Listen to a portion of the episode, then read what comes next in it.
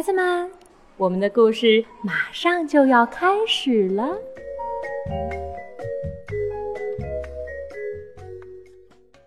小朋友们好，我是小薇阿姨，我今天在福州给你们讲故事。今天要讲的这个故事是《动物园里的黑豹》，这是一部德国的作品，由马丁·卡劳文、卡特雅·威纳图、周海鹏翻译。外语教学与研究出版社出版。黑豹刚来到动物园的时候，又累又饿。这里没有栅栏，也没有笼子，所有的动物都很自由。但即使是会飞的动物，也不会飞走。这是什么地方啊？黑豹好奇地问。一只年长的兔子走到他身边，对他说。这里是动物伊甸园，老兄，这儿的一切都与别处不同。首先，这里的动物不会相互捕食。什么？黑豹惊讶地张了张嘴，挑了挑眉毛。那你们吃谁呢？谁也不吃，当然也不能吃管理员。兔子强调：“我们不抽烟，不喝酒，过马路也从不闯红灯。”至少旁边有小孩子的时候，我们不会那样做。如果遇到问题，我们会集体讨论。还有，我们每天吃三顿饭。兔子说：“黑豹看着狮子的饭菜问：‘那是什么？’狮子回答道：‘豆腐羚羊。’他们怎么不逃走呢？这是用豆腐做的，当然不会逃走了。”这样可不行，黑豹向动物园园长抱怨道：“我可是一只黑豹，我必须得捕猎才行。也就是说，我每天必须至少有三个小时纹丝不动地躲在树丛中，至少有两个小时在热带草原上奔跑追捕，至少有一个小时和猎物搏斗厮杀，直到我们其中一方或双方都筋疲力尽，否则我一口东西也吃不下。”慢慢来，你会适应这里的。”旁边的狮子说道。傍晚的时候，松鼠不见了。我们想问你个问题，其他动物对黑豹说：“是不是所有黑豹的尾巴都像你这样蓬蓬松松的？只有在刚洗完澡的时候会这样。”黑豹解释道。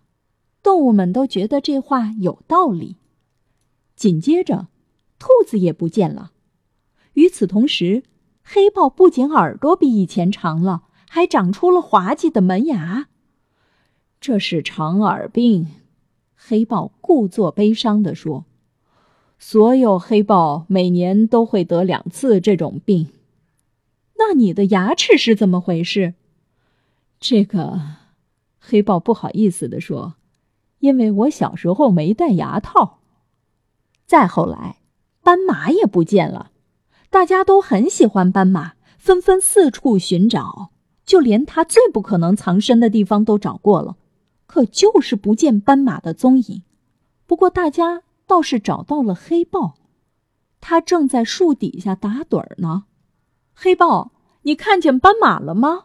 黑豹做出一副十分认真的样子。斑马，斑马，斑马长什么样子啊？马看上去像一匹马，身上有黑白条纹，就像你现在身上的条纹一样。黑豹瞥了一眼镜子中的自己，我不觉得自己看起来像一匹马呀。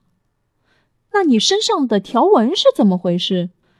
年龄啊！黑豹叹了一口气，无情的岁月在我身上留下了一条又一条的痕迹。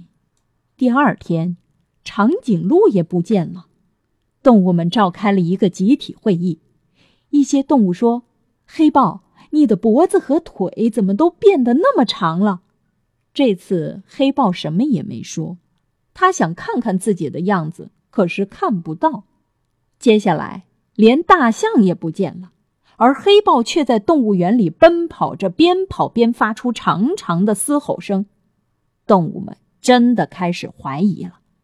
黑豹，你说实话，是不是你把大象给吃了？黑豹用他长长的鼻子挠了挠头，忧郁地说：“我真的想不起来了。不过，倒是有个挺沉的东西压在我的胃里。”第二天早上，黑豹照镜子的时候，发现自己戴着帽子，胳膊底下还夹着一个公文包。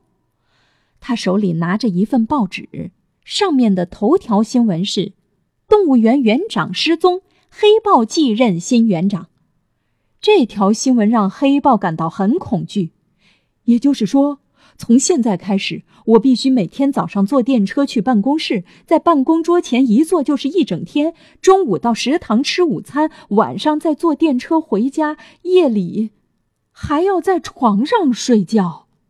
我感觉有点恶心，想吐。黑豹说：“他抓起电话，预定了飞往非洲的航班，选了一个靠窗的座位。”黑豹把吃下去的东西全都吐了出来